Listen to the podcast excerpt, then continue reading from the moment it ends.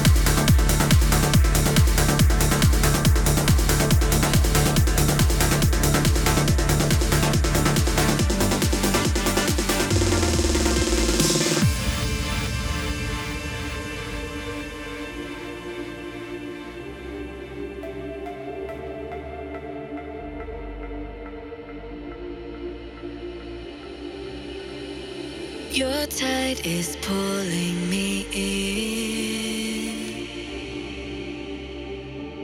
with the silence so sedate.